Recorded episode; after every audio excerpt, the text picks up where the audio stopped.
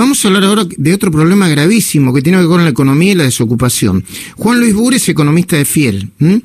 Eh, la cuarentena ya sacó del mercado laboral a 4 millones de argentinos y los economistas prevén más suba de desempleo, más allá de que esta semana se va a conocer el nuevo dato de la pobreza, que va a ser obviamente en aumento. Juan Luis Bur, muy buenos días. El equipo de la mañana de CNR Radio te saluda. ¿Cómo va?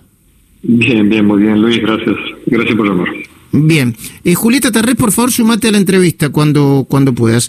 Eh, eh Bur, el el último dato de desempleo, 13,1, el, más alto de 2004 hasta ahora, de abril creo, de 2004 hasta ahora, es un dato que cuando termine la pandemia va a naturalmente a crecer, porque si las cifras de estadística de desempleo se hacen en base a la búsqueda de empleo, y hay un montón de gente que está en su casa sin buscar ese empleo, mm, yo supongo que va a tender a aumentar. Va, es lo que estimo, no sé.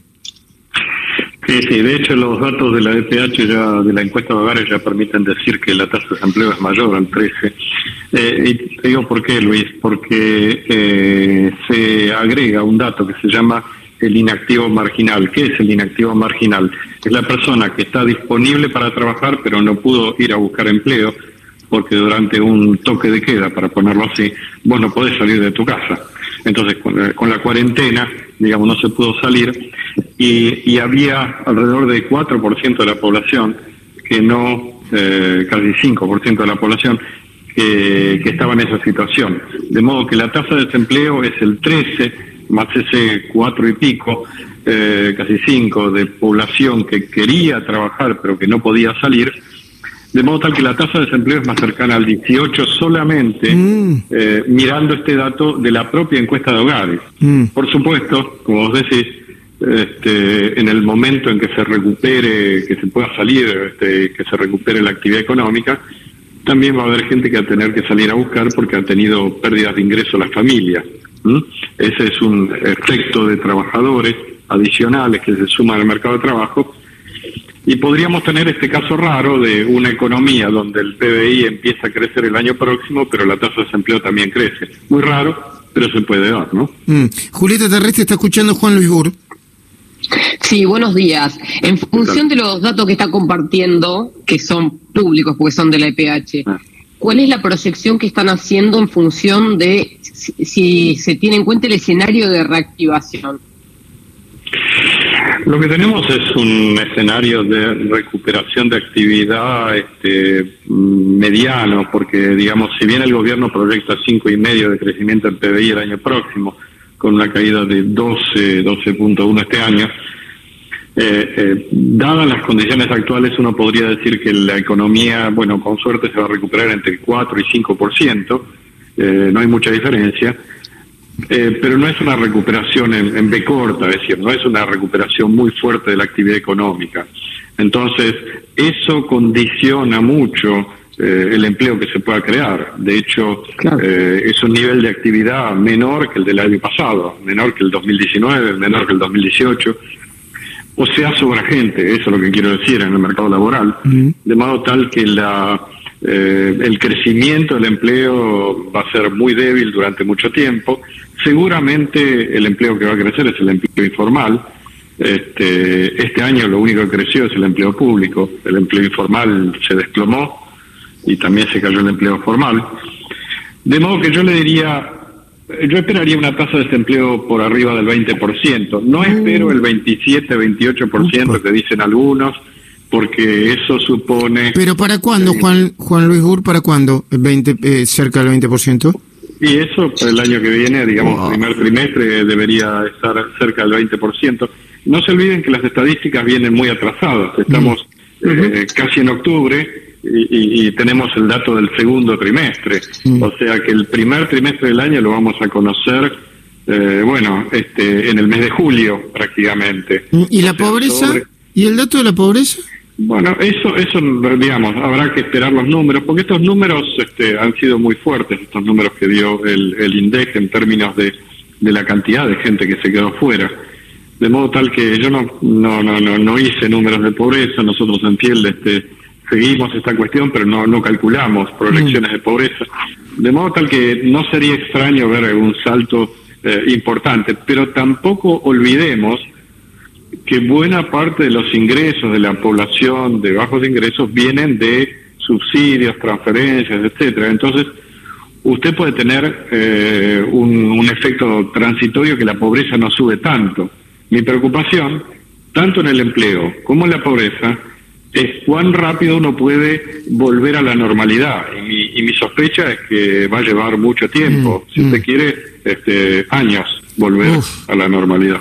Ahora, Juan Luis Burr, eh, permíteme, Julita, yo, yo quiero preguntarle por lo que está pasando ahora mismo.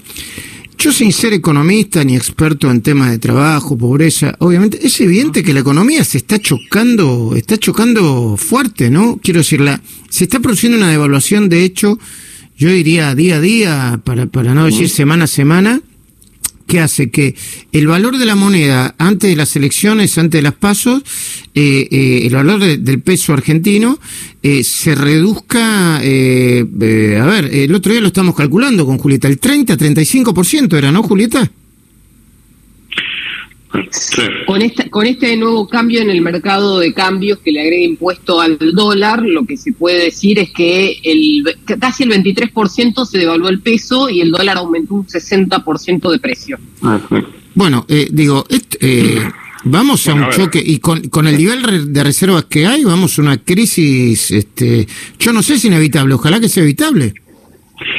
A ver, Luis, eh, digamos, eh, uno puede ocurrir que haya algo de suerte, siempre siempre puede haber suerte o mala suerte. Vamos a poner así, si el precio de la soja este, sube mucho, este, bueno, puede ser que haya algunos dólares más.